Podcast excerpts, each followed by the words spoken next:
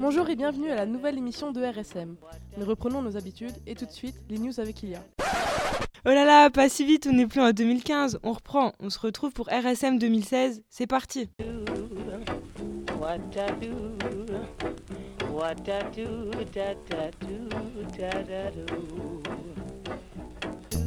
Salut tout le monde, on se retrouve pour la quatrième saison de Radio Schumann, la radio dont tout le monde parle mais que personne n'écoute. Vous vous souvenez sûrement des deux voix que vous venez d'entendre, celles d'Ilia et Sophie. Hélas, vous ne les entendrez plus jamais puisqu'ils ont tous deux obtenu leur bac, au même titre que nos chroniqueurs Arthur, Antoine, Timothée, Nabawi, Anthony, Tasnim et Émile. Nous pouvons les féliciter surtout si l'on se base sur le taux de réussite au bac 2016. Les rescapés sont donc Aline, salut Aline, Ravi de vous retrouver. Désolé, petite extinction de voix, soyez donc indulgents. Sonia, Salut. Corwin, qui par chance nous a fait une chronique cette année, salut Corwin, Bonjour. et Lucie, qui est malheureusement en retard. Pour cette nouvelle saison, nous accueillons des petits nouveaux, notamment Théo. Salut Théo. Salut. Alexandra. Salut Mathieu. Bonjour tout le monde. Et Aurélien. Yo. Et donc, la question que vous vous posez tous,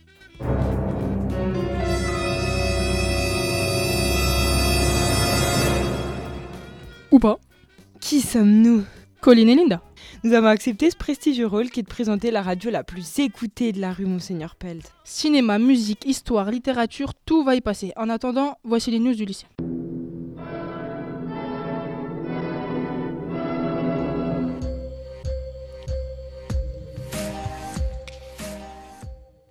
Triste année, puisque Madame Dallet s'en est en...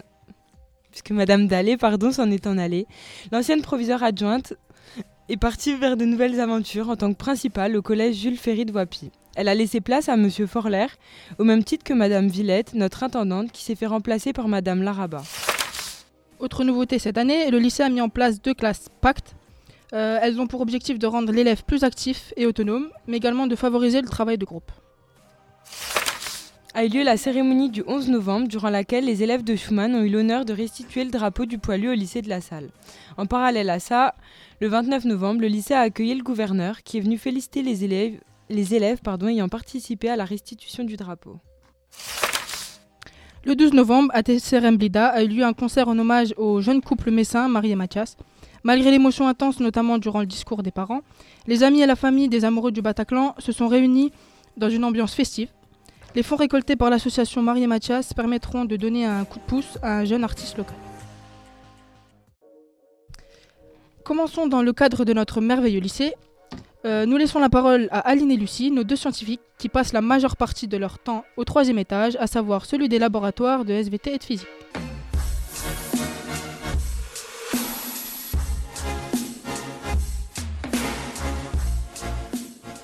Aline? Ah ben, te revoilà toi. Oups, pardon. Salut à toutes, salut à tous. Nous revoici, nous revoilà pour cette année 2016-2017 que nous allons démarrer avec une chronique concernant le lycée. Et oui, vous le savez maintenant, Lucie et moi-même sommes fidèles au poste, et c'est donc parti pour parler du, euh, bah, du lycée du laboratoire. Laboratoire du lycée, pardon. Oui, oui, vous avez bien entendu. Le lycée comporte un laboratoire de physique et de SVT qui pour nous est plutôt important étant donné que nous sommes dans la filière scientifique. Bon, on n'est pas des rats de laboratoire non plus. hein. D'ailleurs, les préparateurs du laboratoire non plus, et nous avons donc pu leur parler sans traducteur Raom. C'est donc sans trop tarder que nous allons pouvoir vous présenter les ombres du troisième étage du bâtiment 2 qui prépare tous nos TP. Imaginez-vous au troisième étage du bâtiment 2, dans ce grand couloir encore rose. La peinture s'écaille, mais plus pour très longtemps car les deux étages plus bas ont fait l'objet de rénovation. On peut donc aussi prévoir celle du troisième. Au milieu des salles de cours et des salles de TP où il y a des paillasses en carrelage, des ordinateurs ou encore parfois un mélange des deux, se trouvent deux salles, l'une côté SVT et l'autre à l'opposé côté physique-chimie. Ces deux salles sont en réalité des laboratoires eux-mêmes constitués de plusieurs salles. Ce ne sont pas des laboratoires tels qu'on se les représente avec des machines de partout, etc., mais pas loin. Il y a des meubles qui contiennent de la verrerie utilisée pendant les TP ou encore des machines et des produits, des robinets, etc. C'est comme un second univers. Vous passez du couloir du lycée à l'univers tout entier de la physique-chimie ou de la SVT. C'est encore tout dérouté de ce transfert surprenant que nous nous sommes lancés dans l'interview de deux préparateurs, Madame Dehar et Monsieur Steinmetz. Bonjour Madame Dehar. Pouvez-vous vous présenter ainsi que le personnel du laboratoire? Bonjour à toutes et à tous. Euh, je travaille au lycée Robert Schumann euh, depuis maintenant 16 ans. Je suis adjointe euh, technique principale de recherche et de formation au laboratoire scientifique. J'y travaille avec quatre collègues, dont Monsieur Gilles Steinmetz. Bonjour Monsieur Steinmetz, pouvez-vous vous aussi vous présenter? Je travaille depuis 33 ans au laboratoire de, de sciences naturelles. Tout d'abord, pourriez-vous nous décrire le laboratoire pour nous permettre de nous mettre un peu dans l'ambiance, dans votre ambiance de travail? Bah, Le laboratoire est dé- déjà au premier euh, spacieux, clair, euh, euh, calme, très calme. On est à l'aise pour y travailler. Bon alors, première question, que faites-vous dans un lycée? Non mais parce que je suis sûre que bon nombre des élèves croient que les TP sont préparés par la FEDETP.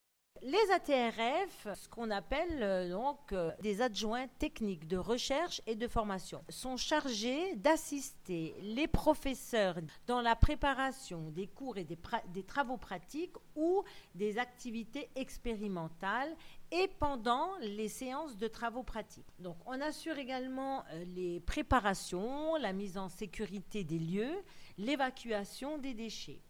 Le préparateur euh, travaille euh, auprès d'une ou plusieurs disciplines, en l'occurrence euh, en physique, chimie et sciences et vie de la Terre. Oui, mais du coup, vous risquez pas de tout faire sauter? Bon, ok, d'accord, peut-être pas jusque-là, mais vous avez des normes de sécurité spécifiques à respecter, non? On assure la mise en sécurité des lieux et l'évacuation des déchets chimiques, euh, donc solides, liquides. C'est à ce titre que les ATRF assurent la mise en œuvre des règles d'hygiène et de sécurité spécifiques au laboratoire. Euh, la tenue vestimentaire, telle que le port donc, de chaussures euh, de sécurité, lunettes, blouse, blouse, est elle aussi euh, obligatoire. Voilà qui pourrait confirmer notre image de savant fou, les cheveux en pétard, lunettes à peine bien mises, qui parle tout seul et crie Eureka dès qu'il a la solution, mais ce n'est pas vraiment le cas. En effet, les préparateurs sont des personnes comme vous et moi qui ont juste une blouse par-dessus leurs vêtements, comme nous en TP quoi. Enfin, sauf qu'ils ont fini leurs études. D'ailleurs, monsieur Steinmetz, vous vous entendez bien avec vos collègues et les professeurs, non? Bah, les relations avec les professeurs sont bonnes.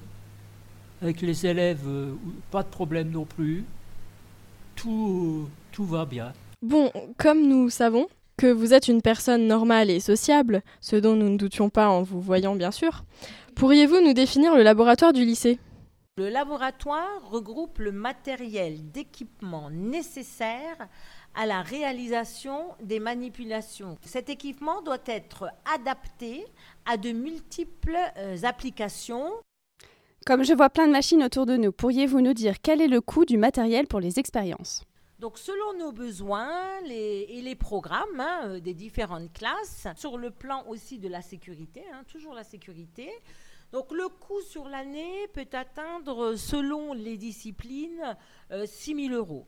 Mais il y a aussi euh, des dotations des régions hein, pour les gros investissements tels que des Sorbonnes, des Hottes, des armoires ventilées. Bon, alors, pour le côté un peu orientation, parce que nous parlons d'un métier tout de même, ce métier est-il monotone?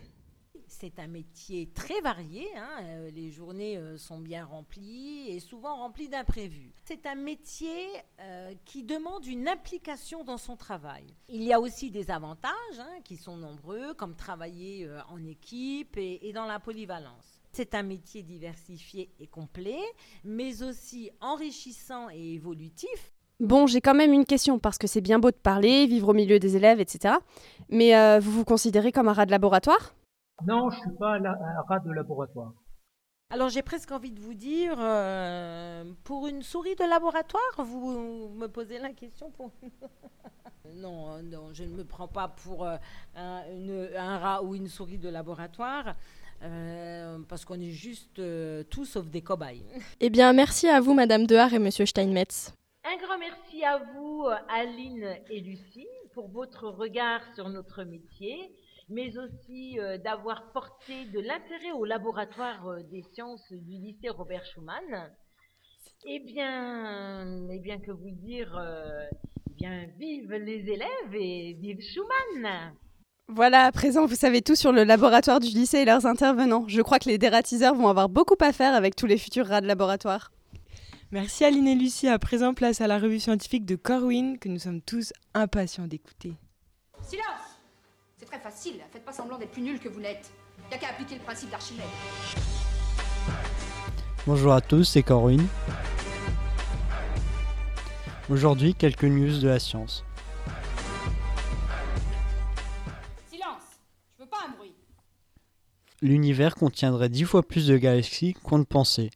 En effet, l'Agence spatiale européenne a dévoilé mercredi une nouvelle cartographie de la Voie lactée, d'une précision inégalée. Celle-ci répertorie près d'1,15 milliard d'étoiles. Ça en fait des lumières dans le ciel, et encore, elles ne sont pas toutes identifiées. Maintenant, revenons dans notre système solaire avec des infos de Mars. On part en direction de Mars. C'est ce n'est qu'au mois d'octobre. Qu'au mois d'octobre. Et le voyage va- est long. Ouais, c'est long. Bah, il y a six mois de voyage. Ah, quand même. On va se mettre en orbite autour de Mars. Et puis le module Caparelli, qui est une espèce de grosse soucoupe volante, doit se poser en douceur à la surface de Mars. La sonde de la mission ExoMars est en orbite autour de Mars. Mais en revanche, tout ne s'est pas passé comme prévu pour l'atterrisseur Schiaparelli, qui a touché le sol mais ne donne plus de signe de vie depuis. L'atterrisseur ne s'est pas comporté exactement comme on l'espérait, a expliqué Andrea Comaso de l'ASE. Le bouclier thermique a bien fonctionné, mais les propulseurs, eux, n'ont pas opéré aussi longtemps qu'ils auraient dû. 3-4 secondes au lieu de 20. Il est possible que le parachute n'ait pas réussi à se détacher, mais impossible de le confirmer pour l'instant. Retour sur Terre et ses mystères. Décembre 1945. Un escadron de l'US Navy se volatilise au large des côtes de la Floride. Mars 1918. Un gigantesque cargo en route vers Baltimore disparaît sans laisser de traces. Au fil des années, de nombreux autres avions et navires ont disparu en pleine mer, dans une zone d'environ un million de kilomètres carrés, qui a longtemps été source de mystères et de légendes terrifiantes. Le triangle des Bermudes. À propos de celui-ci, des météorologues mettent en évidence un phénomène météorologique très particulier, des nuages imposants et à la forme hexagonale inhabituelle. Ces nuages seraient capables d'engendrer des dépressions de type micro-rafale avec une force de vent estimée à près de 270 km par heure. Ces vents jailliraient de la base du nuage et percuteraient l'océan, créant des ondes puissantes pouvant provoquer de fortes perturbations à la surface. Selon le documentaire de Science Channel, la puissance serait largement suffisante pour faire sombrer les bateaux et les avions. A Canadian diver looking for sea cucumbers may have found a long lost nuclear bomb instead. En parlant d'eau, un plongeur découvre la Lost Nuke. Lors d'une séance de plongée, un plongeur canadien a retrouvé dans les profondeurs du Pacifique un étrange objet qui pourrait correspondre au Lost Nuke. La bombe provenait d'un bombardier de l'armée de l'air américaine qui s'est écrasé dans les eaux de la Colombie-Britannique. Selon les historiens, l'accident est survenu le 13 février 1950. L'avion était alors en mission secrète pour simuler une attaque nucléaire. Il transportait à son bord une bombe A. Les experts des forces armées canadiennes estiment que le lieu de la découverte du plongeur coïncide avec celui du crash. Une réunion a été organisée en collaboration avec l'armée américaine pour étudier le cas et stabiliser la procédure à suivre durant les prochaines semaines pour confirmer ou non la découverte du plongeur. Ça doit cristalliser. À présent, passons à la première chronique musique d'Aurélien. Il reviendra en fin d'émission pour lier cinéma et musique, mais pour l'heure, Aurélien va nous faire part de trois disques qui lui tiennent à cœur. Bonjour à tous. Euh, en effet, aujourd'hui, je vais vous présenter trois musiciens francophones. Donc euh, deux qui sont purement français et un petit belge que j'ai découvert récemment. Donc pour le belge, c'est Jonathan Van, Van der Broek, connu sous le nom de Milo, qui a sorti récemment son single Alling to the Moon, qui est en version anglaise et en version française. Il est né le 14 juillet 1981 à Borgerhout, dans la province d'Anvers, et c'est un chanteur-compositeur. Il est connu aussi pour avoir chanté la reprise de 50 Cent euh, Ayo Technology et You Don't Know. En 2013, il gérait encore tout seul sa carrière et il décida de, de signer avec Red Light Entertainment. C'est dans des musiques pop rock qui s'est démarqué, même s'il reste peu connu en dehors de l'Europe. Where did the summer go? I found it in Monaco, dancing in Mexico, sushi in Tokyo. I wanna be where you are, driving a classic car. Cuba is not so far, I can bring my guitar.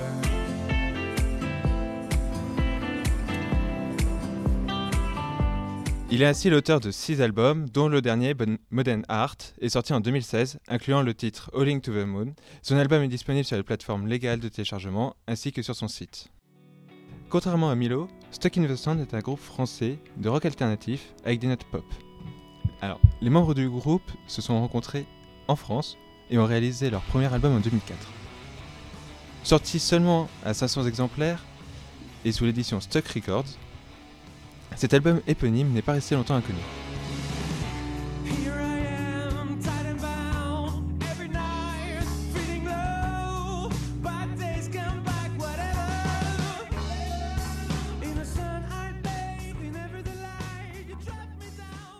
En effet, en 2006, ils sortent Nevermind, The Living Dead, qui les fera connaître au public, enchaînant ainsi une centaine de concerts et passant par Rock en scène et Les Vieilles Charrues. Ils sortirent de cette expérience frustrés et voulurent redéfinir leur genre. C'est ainsi qu'ils ont sorti en 2009 Showgazing Kids, où ils enchaîneront encore des concerts en France, Suisse, Allemagne et en Autriche. C'est seulement en 2012 qu'ils sortent un album vraiment pop, Poursuite. Il a- ils ont pris un an à le faire. Ils se sont enfermés dans leur studio pour le créer, en retrouvant l'atmosphère de travail qu'ils avaient toujours aimé. Cette année, c'est leur album Survi- Survivor qui sort, avec des notes pop rock. Nous découvrons un extrait Lady of the Night.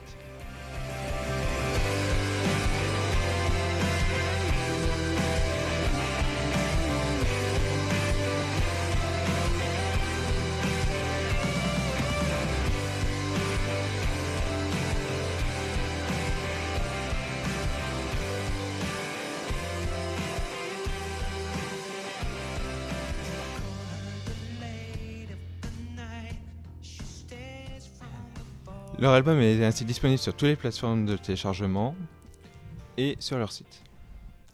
Enfin, et dans un style totalement différent, je vais vous présenter Peter Crowley. C'est un jeune compositeur français venant de hier, qui est indépendant et c'est un grand fan de métal symphonique. Alors, le métal symphonique, qu'est-ce que c'est? C'est un style musical dérivé du heavy metal, mais qui inclut la présence d'un orchestre symphonique ou d'une personne ayant une voix de chanteuse d'opéra. Pour son plaisir et celui de ses fans, il offre des morceaux musicaux d'un nouveau genre. En plus de ses œuvres indépendantes, il nous offre aussi des aventures auditives, nous faisant traverser le temps et l'espace, telles que Dragon Legend.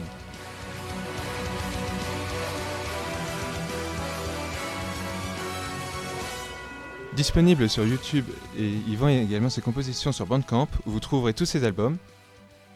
Pour finir, je vais vous offrir un style plus différent de sa composition qui est médiéval avec des notes celtiques.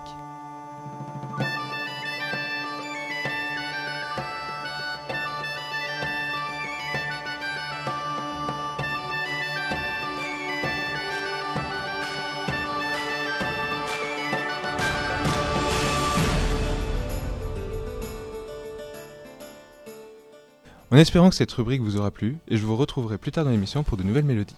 Merci Aurélien. À présent, on va vous proposer un petit jeu. Donc, on vous demande de bien vouloir ouvrir tous vos micros. Donc, euh, c'est la séquence qui a dit? Donc, euh, le principe est simple. Nous allons vous donner des citations d'hommes ou femmes politiques. Et c'est à vous de trouver qui en sont les auteurs. On démarre en finesse. Alors, qui a dit? Je ne veux pas utiliser le mot niquer, mais j'ai niqué Kadhafi Vous bousculez pas. Hein. Des idées? Non, pas du tout. Un petit indice alors? I dealt with Gaddafi. What did I do with Gaddafi? You buried the lead. What'd you do? Excuse me. And then I didn't let him use the land. That's what we should be doing. Was that over in New I Jersey? don't want to use the word screw, but I screwed him. That's what we should be doing. Et si on vous dit Orange is the new black? Trump. Ouais. Bravo Sonia. Donc pour la citation suivante, on n'a pas d'extrait sonore. Mais qui a dit, d'une certaine manière, on est comme un prostitué. Pardon. Alors là, pour le coup, on est comme une prostituée. Le boulot, c'est de séduire. C'est moi. C'est pas Emmanuel Macron? Bien joué Théo. Alors, poursuivons en musique. Alors, qui a dit si je ne suis pas élu aux élections présidentielles, je deviendrai Dalida? Euh.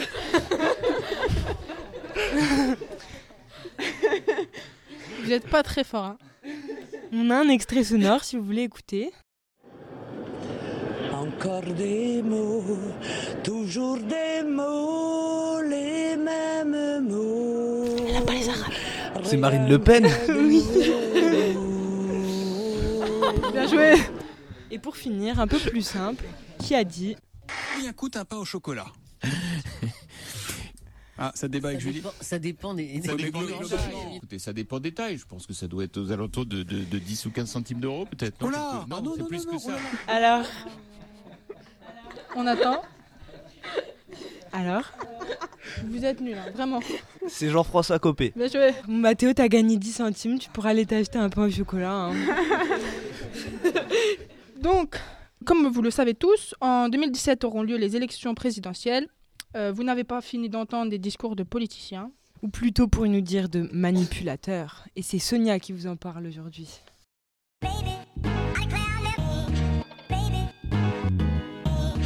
Bonjour à toi, ici Sonia.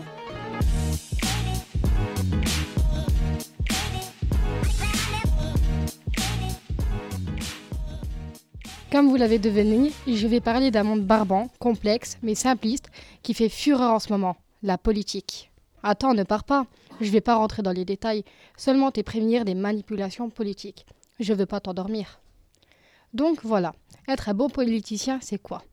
C'est savoir utiliser sa langue pour manier la sémantique et la pragmatique.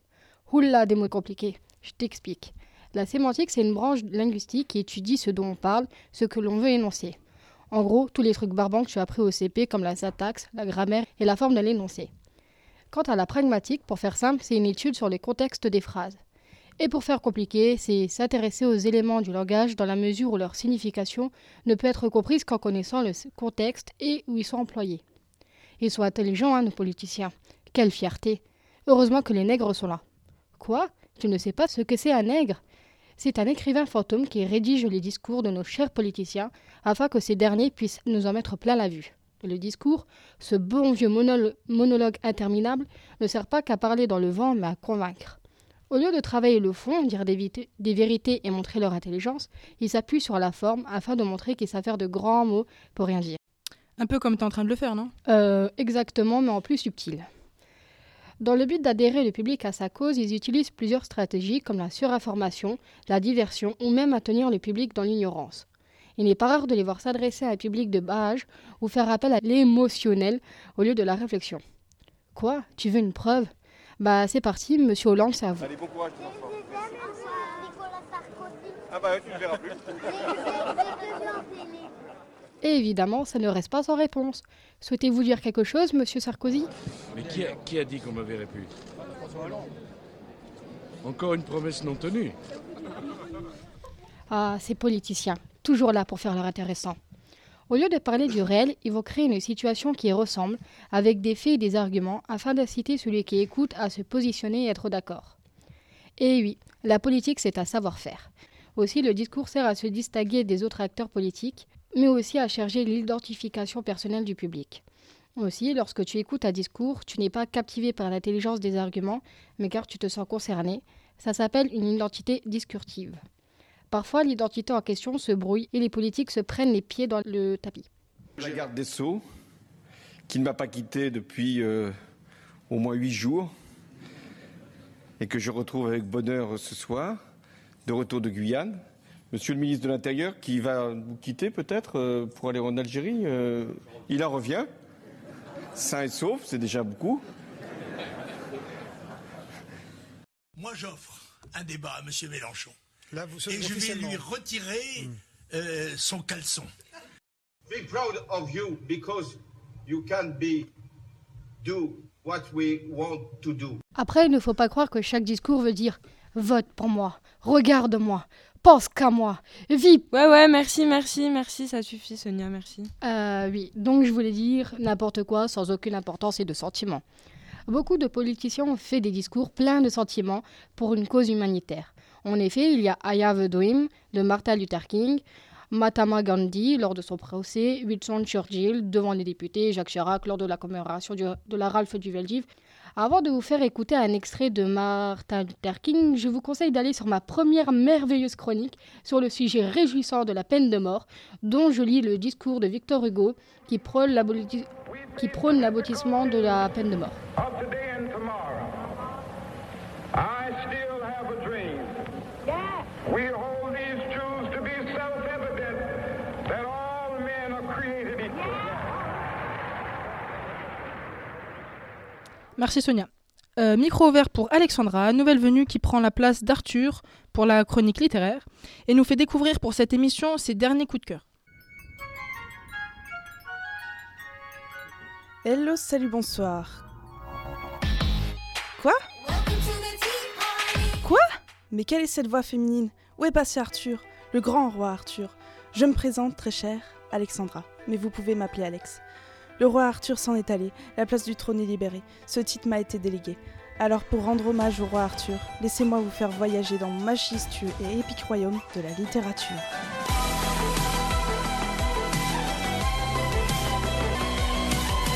En cette nouvelle ère, et pour cette première chronique, on parlera de mes principales dernières lectures, un manga mémorable, un roman déstabilisant et une BD loufoque. On commence avec un manga qui a presque 20 ans, mais malgré le dessin qui a un peu vieilli, le message et le scénario n'ont pas pris une ride. Parasite ou Kiseiju dans la langue de Miyazaki est un manga pour jeunes adultes, donc un seinen de type psychologie action de 10 tomes dessiné par Hitoshi Iwaaki et édité en France par Glénat. L'histoire commence par une nuit comme les autres dans un petit quartier de Tokyo, quand des sphères se mettent à tomber du ciel et à libérer des petites bêtes ressemblant à des serpents en quête de prendre la place du premier cerveau humain à disposition. Une de ces saletés cherche à infecter notre héros, Shinichi Izumi, qui, heureusement pour lui, arrive à stopper le parasite au niveau de son bras. Quelque temps après, il redécouvre avec effroi que des meurtres inexpliqués arrivent un peu partout et apprend, grâce à sa main qui se met tout à coup à lui parler, que cela est dû à ces petites bestioles venues d'ailleurs. Notre duo composé d'un lycéen timide et faible ainsi que Migi, le parasite qui a pris possession de sa main, pouvant se transformer en arme et pensant uniquement à sa survie, vont devoir apprendre à coopérer pour résister aux personnes parasitées qui en ont après le cerveau de notre protagoniste. Au fur et à mesure de l'histoire, la symbiose de notre duo va se développer, l'un se mélangeant littéralement à l'autre, et permettra également de redécouvrir que ces bêtes, très vite considérées comme un danger par la population, cherchent également à survivre et se sentent tout aussi menacées que les hommes. Sur cette trame de fond, on a le droit à un manga permettant de réfléchir sur l'acceptation des différences, le sens des vies des hommes et de toute créature vivante sur Terre, qui ne laissera personne indifférent.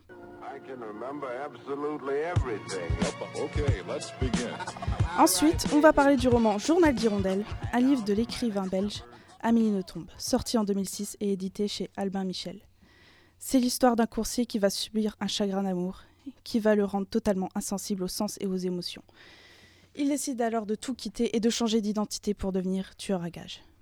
Un travail qui lui permettra de découvrir un sentiment d'excitation qu'il avait abandonné. Un jour, on lui demande d'assassiner un ministre et toute sa famille et de rapporter quelque chose. Ce quelque chose se trouve être le journal intime de la fille du ministre qu'il se met à lire, poussé par une étrange curiosité. Notre personnage précédemment sociopathe se retrouve totalement bouleversé par le journal de cette jeune fille qu'il surnomme l'hirondelle et va de nouveau se transformer totalement pour tomber amoureux de sa victime. C'est une histoire d'amour dont les épisodes ont été mélangés par un fou. On peut lire cette citation sur la quatrième de couverture et on comprend pourquoi. Un roman en somme touchant et déroutant qui marquera les esprits. Pour finir cette chronique, on passe à quelque chose de beaucoup moins sordide avec la célèbre BD Donjon Buck, dont le dernier tome est sorti le, mois dernier. C'est écrit par John Lang alias Pen of Chaos et dessiné par Marion Poinzeau. Cette bande dessinée comporte aujourd'hui 19 tomes et existe depuis 2005. Nous voici donc avec une série parodique qui s'inspire de l'univers de Donjons et Dragons, le plus célèbre des jeux de rôle papier. Bon, je vais rappeler le concept pour ceux qui débarquent. Ce sont des personnes qui se regroupent autour d'une table avec des crayons et des feuilles avec un maître de jeu, qui est quelqu'un qui décrit l'aventure pour les autres et gère les réponses souvent inattendues de cette troupe. C'est une série qui s'est fait connaître grâce à des épisodes audio gratuits, l'une des premières séries audio sur internet. Alors, De quoi ça parle? C'est sept aventuriers, un chasseur, un nain, une elfe, un voleur, une magicienne, un ogre et un barbare, qui partent à l'origine da- dans un donjon afin de récupérer une statuette, une relique unique.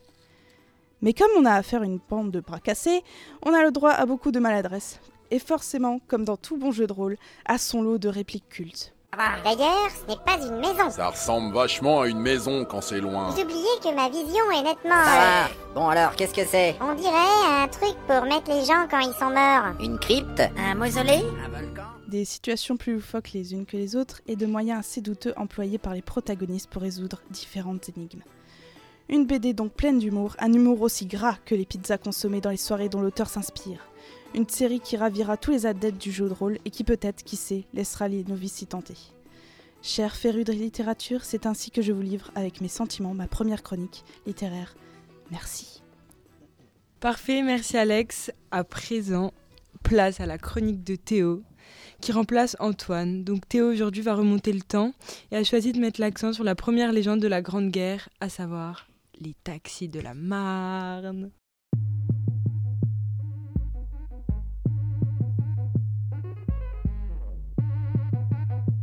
Vous dites que vous avez fabriqué une machine à voyager dans le temps à partir d'une DeLorean Salut, c'est Théo et cette année c'est moi qui reprends la chronique histoire.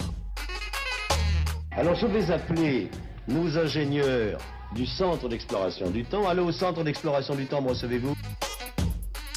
Alors aujourd'hui on va parler des fameux taxis de la Marne.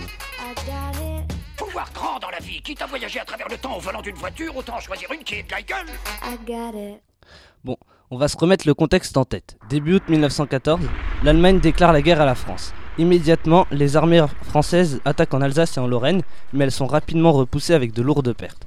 Parallèlement, les Allemands attaquent en Belgique. Ils repoussent les armées belges, puis les troupes franco-britanniques venues en renfort.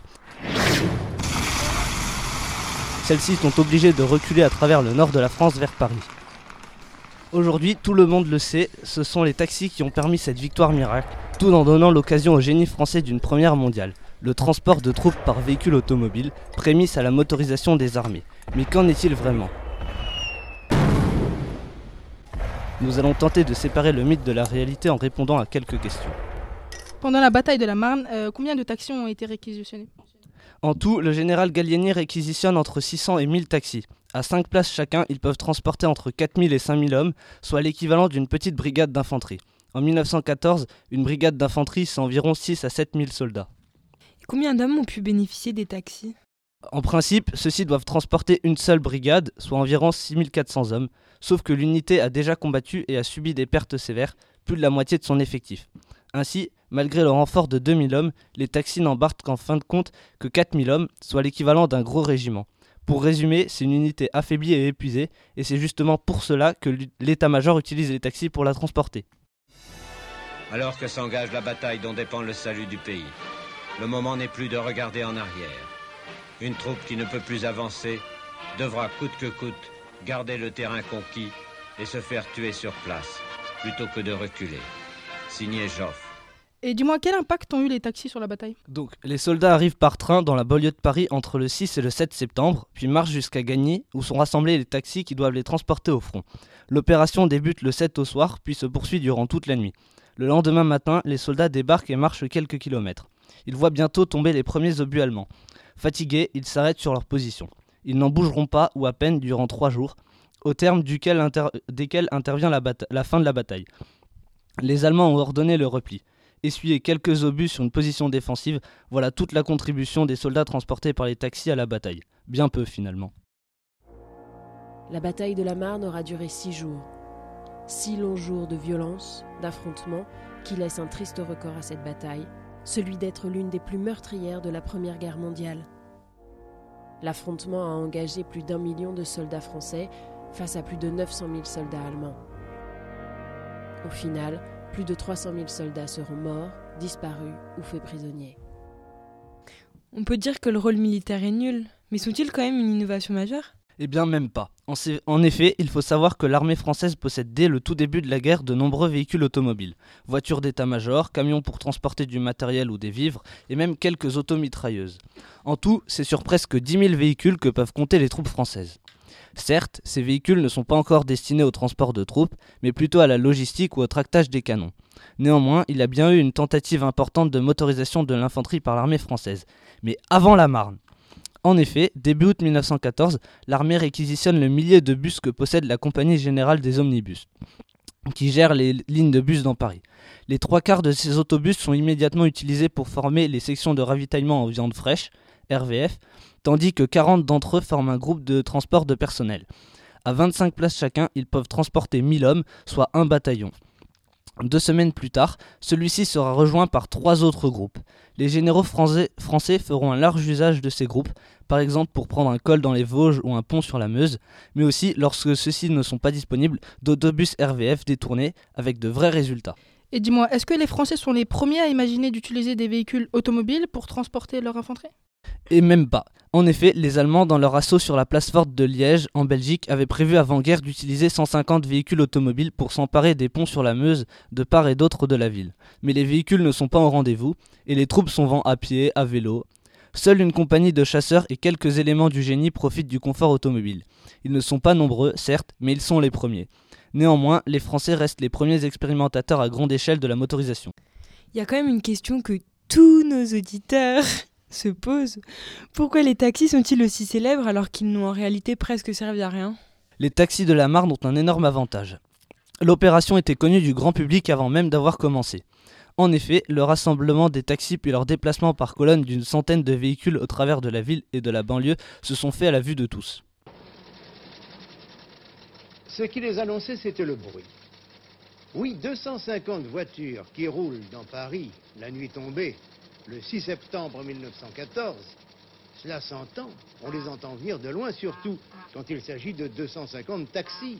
Les deux pattes, comme on les appelle, à cause des deux cylindres qu'ont tous ces taxis, et on les connaît, les deux pattes, et on sait le bruit qu'ils font.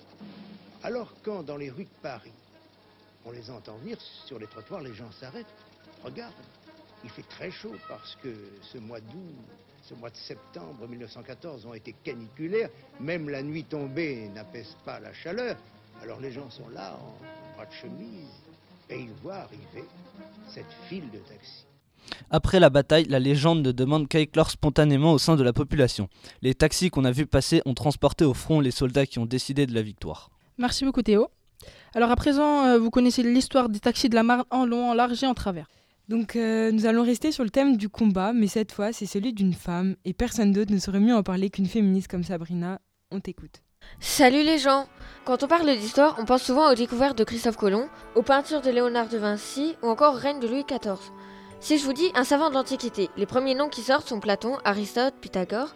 Bah que des hommes en fait Et les filles dans tout ça? Oh bien sûr, il y en a, mais en tant que fille, femme ou maîtresse d'eux, c'est franchement pas juste. Alors du coup, je vais vous parler d'Hypatie d'Alexandrie, une savante rentrée dans l'histoire pas grâce à sa relation avec tel ou tel homme, mais en tant que la seule et unique Hypatie.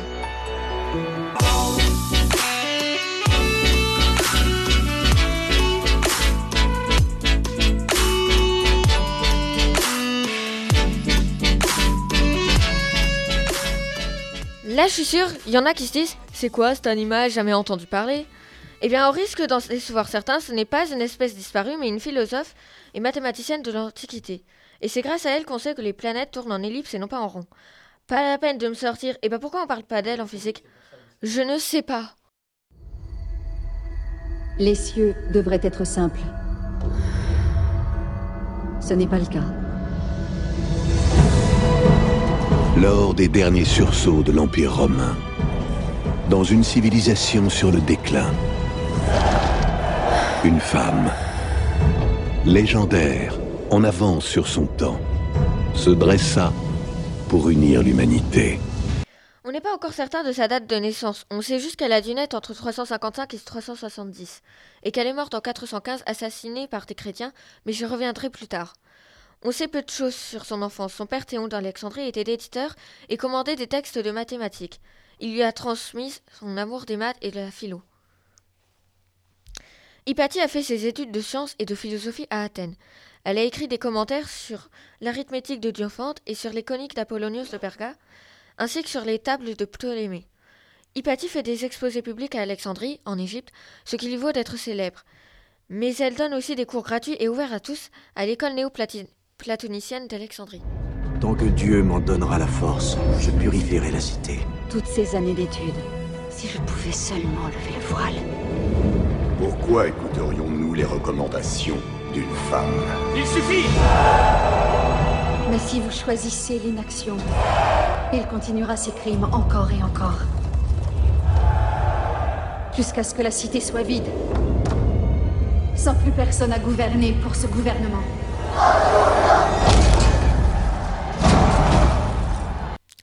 Bon, petite anecdote. Hypatie était très belle d'après les sources, et elle avait beaucoup d'admirateurs. Selon la Souda, une encyclopédie du IXe siècle, un de ses admirateurs lui aurait fait une déclaration à Hypatie en disant que tout en elle était beau. Hypatie lui aurait alors montré un linge taché de son sang menstruel en lui demandant si ça aussi pour lui c'était beau. Original comme façon de remballer, non? Un peu d'égo aussi. Bref, passons à son assassinat, vers 415. Hypatie était proche d'un préfet, Oreste, et ce préfet avait des conflits avec le chef des chrétiens d'Alexandrie, Cyril d'Alexandrie, évêque de son État, qui avait une dent contre tout ce qui n'était pas Dieu, et surtout le paganisme, qu'il souhaitait éradiquer à grands coups d'exécution. Je ne pourrai plus vous protéger. Je t'ai voulu libre. Libre, je le suis. Tu ne mets pas en doute ce que tu crois. Moi, je le dois.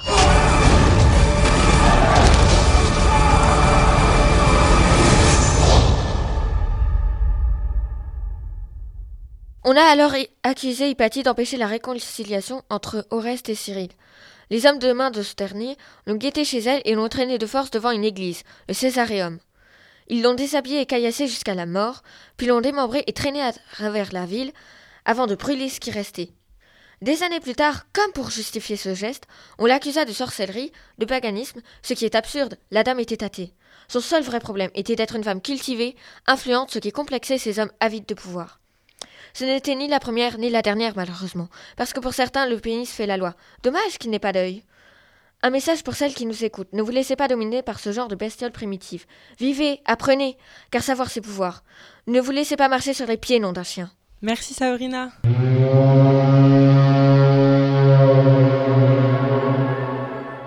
Mais Linda, t'entends? Mais oui, c'est Aurélien, il revient pour sa seconde chronique.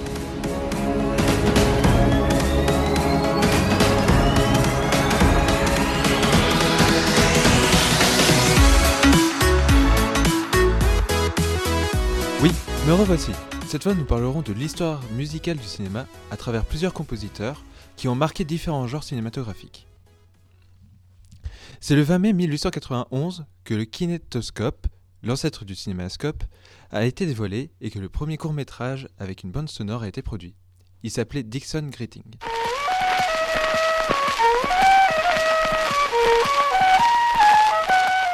Ce n'est qu'en 1927 que sort Le Chanteur de Jazz, premier film parlant et chantant. Ce fut une grande évolution dans le cinéma, et comme toutes les évolutions à ses génies, le cinéma a trouvé ses compositeurs. The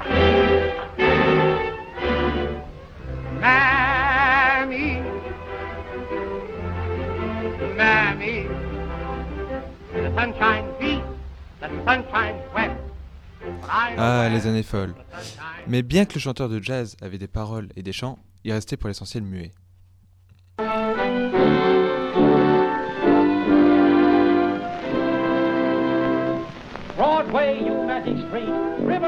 Ce n'est que la mélodie de Broadway qui fut le premier film non muet du début à la fin en 1929. Et ce fut Nacio Herb Brown qui composait la musique. Certes, il n'est pas un compositeur majeur dans l'histoire du cinéma, mais en 1952, il réalisa la, mu- la musique de Chantons sous la pluie, retraçant l'histoire du cinéma parlant sur un fond humoristique. Nous allons ainsi faire un bond vers les années 1950 avec, avec Bernard Herrmann. En effet, les années 50 furent des années riches en films, avec notamment les productions d'Alfred Hitchcock.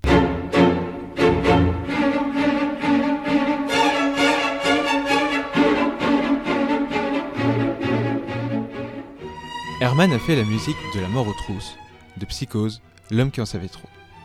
Dans le même temps, Richard Rogers compose la musique du film Le roi et moi avec Yul Brynner et Deborah Kerr. Dans les années 60, ces deux compositeurs se retrouvent encore avec de grands films dans leur palmarès, dont Fahrenheit 451 pour Herman et La Mélodie du Bonheur pour Rogers.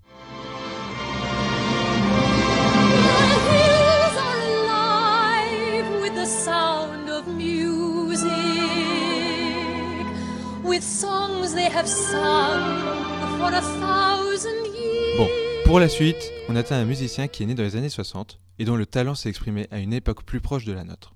Les plus cinéphiles de nos chroniqueurs, ici autour de la table, et vous qui nous écoutez, allez sans doute pouvoir reconnaître les films et peut-être les compositeurs dont les bandes originales qui suivent. Alors, si je vous dis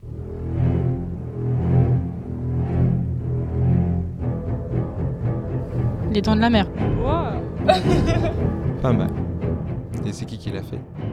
Euh, je vois. Alors une autre. Harry Potter C'est ça? Oui. Bon, plus connu.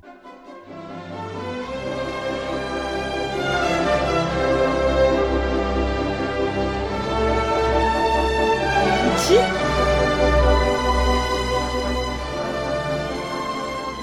Allez, une petite dernière pour la route. Je connais. Star Wars.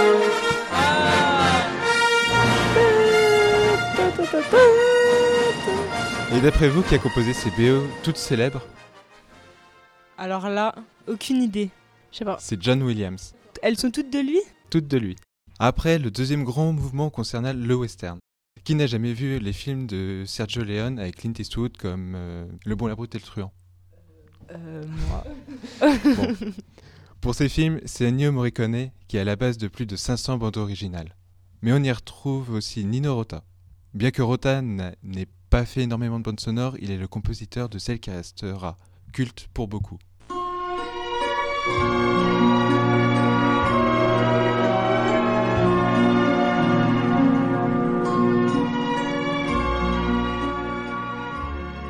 Le parrain Eh oui. Le Désolé. parrain. Bon, pour finir, on va parler de plusieurs compositeurs ayant participé à des musiques connues ou à des collaborations de renom.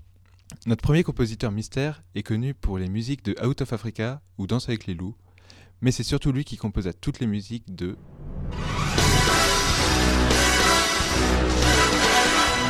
James Bond C'est John Barry.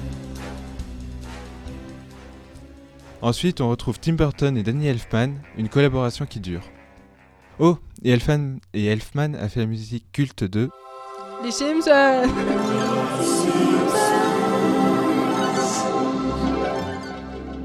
Côté français, on retrouve Vladimir Cosma et ses musiques de comédie. Par exemple, Ah, c'est pas Taxi Avec Louis de Finesse, non, je sais pas quoi. Euh... Rabbi Jacob Rabbi Jacob ou Le Père Noël est une J'ai ordure. dit Taxi. J'ai- Faudra couper au montage. Pour les musiques asiatiques, parlons des studios Ghibli. Hayao Miyazaki a vu les musiques de ses œuvres composées par Joe Hisaishi. A médité sur le double sens de ses films d'animation et leur musique profonde. Pour votre culture, lors de l'avant-première des films au Japon, c'est un orchestre mené, par Hisaishi qui joue la musique. Donc dans une fosse, euh, dans un grand théâtre. Enfin, pour clore, on a vu en 1990, début 2000, la naissance d'un nouveau style de musique déjà mentionné, l'épique. Et dans ce domaine règne un maître qui, par exemple, a composé ceci.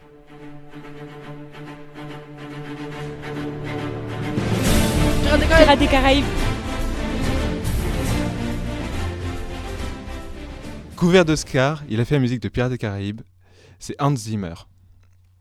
Bon, évidemment, il a aussi fait des musiques de Peplum connues, comme Gladiator, ou des musiques d'action comme la série des Batman, Rock, USS Alabama. Il a aussi fait deux musiques de jeux vidéo, l'une Call of Duty Modern Warfare 2 et Crysis 2.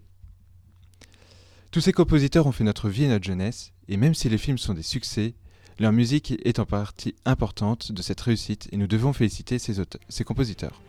Je vous souhaite à tous de bonnes fêtes en avance et que la musique vous accompagne au quotidien.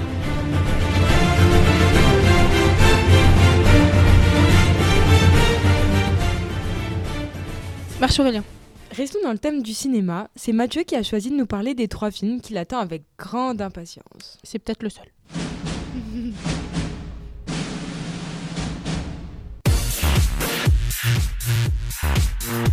Bonjour à tous, c'est l'heure de ma toute première chronique ciné. Euh, J'espère qu'elle vous plaira. Au programme, je vous propose trois films. Un français euh, sorti tout récemment puis deux américains euh, annoncés pour 2017. Ok, à nous de jouer. Non. Ok, si. Quelqu'un pourrait juste m'expliquer ce qu'on fout là exactement Je vais vous sortir de là. Il faut sauter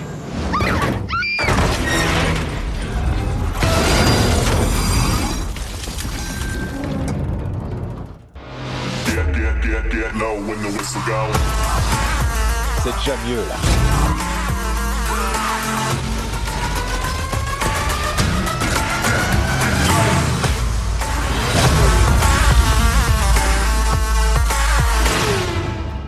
Débutons avec un carton hollywoodien avec de grosses bagnoles et dont j'ai personnellement adoré les précédents épisodes.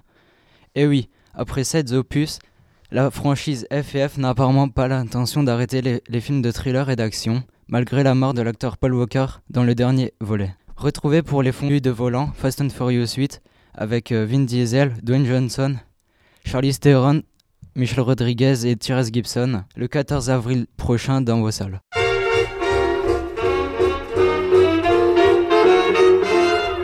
Les architectes, ceux qui vivent dans, dans les grandes villes, eh ben, ils savent pas la vie de banlieue, comment c'est, etc.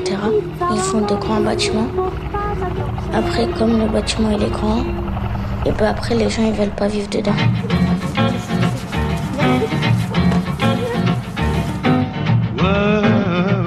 Vous êtes raciste je suis noir Non, non, non, Je suis noir et vous Non, non, calmez-vous. Ah, les Al-Qaïda, tout ça là. Ah là là, il faut sortir tout ça de la France. Là, dans les écoles même. Je connais pas les Français de souche. C'est rare qu'on en voit des purs français. Peut-être j'en ai déjà rencontré, mais peut-être je les ai oubliés en fait. Moi j'ai les ai rencontrés à Paris et je les considère comme des personnes normales.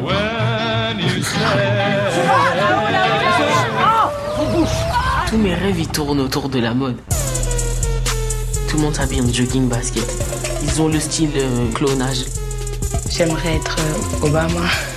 Il a un charisme fou, il sait marcher, puis il dégage quelque chose. François Hollande quand il marche, euh, pas trop ça.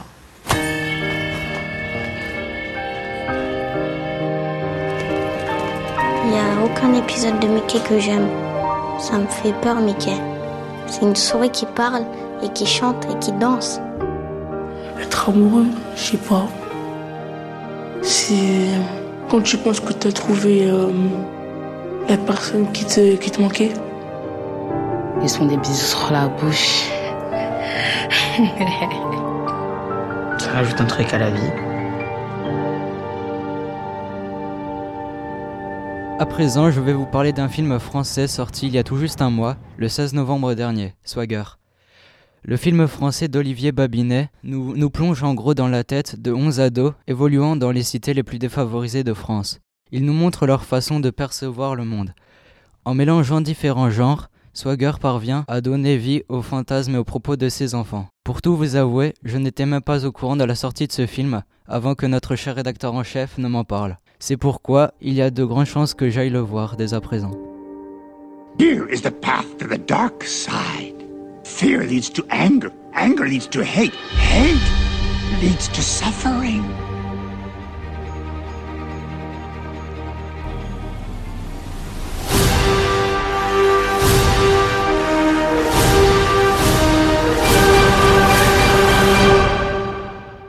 Vous l'aurez peut-être reconnu. Cette saga qui a sorti presque autant de films qu'il y a eu d'Harry Potter, de type space opéra et écrit par Ryan Johnson, sort son huitième épisode, lui aussi, qui sera également le deuxième de sa troisième trilogie. On nous a révélé que ce huitième opus débutera là où le septième s'était arrêté, là où Rey lègue son sabre au grand Luke Skywalker. Pour connaître la suite, Dark Vador et toute la bande vous invitent à aller les voir le 15 décembre euh, 2017 sur grand écran. Merci Mathieu, eh ben on ira voir ça. Félicitations à tous d'être arrivés au terme de cette première émission de l'année. On se retrouve pour la prochaine. À bientôt. Salut